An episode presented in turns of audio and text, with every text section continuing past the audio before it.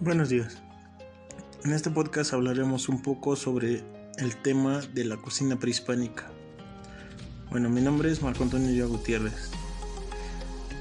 Como ya observamos en este semestre, mm, la cocina prehispánica mexicana es un gran legado de la cultura que permanece vivo hasta el día de hoy.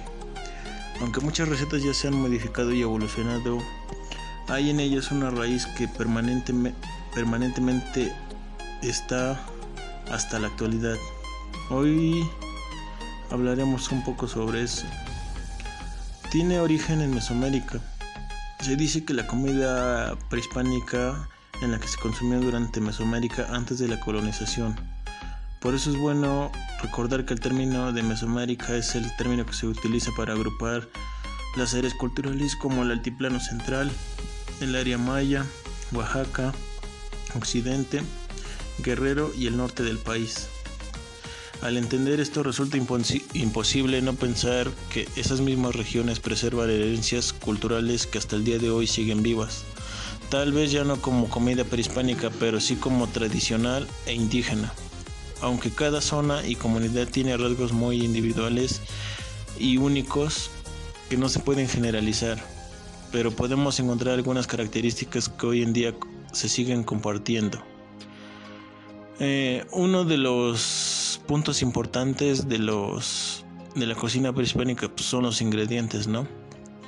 Dice que la dieta prehispánica consta de elementos tan vivos que hasta el día de hoy se continúan consumiendo, como es el maíz, que es el sustento de nuestra gastronomía, así como el chile, la calabaza, jitomate, frijoles, napales, magueyes, chapulines, zapotes, mucha variedad de quelites, insectos y algunos animales como el guajolote o el pato.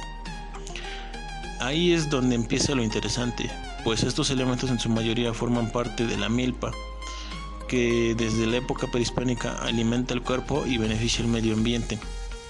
Se ha estudiado que muchos pueblos y comunidades de origen mesoamericano preservan dichas costumbres, dando como resultado que la comida de origen prehispánico mantenga fuertes lazos hasta el día de hoy.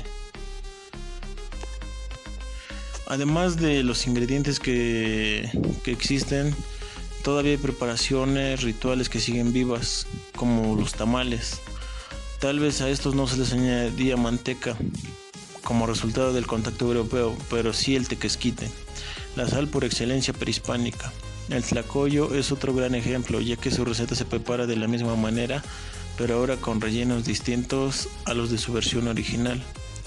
Un platillo que representa de manera perfecta la herencia prehispánica dentro de nuestra cultura es el caldo de piedra chinantenco, que utiliza piedras de río esencial especiales. Al calentarlas al rojo vivo por muchas horas se colocan dentro de un cuenco especial donde se agregan elementos como jitomate, epazote criollo, cebolla o echalote, pescado y camarones.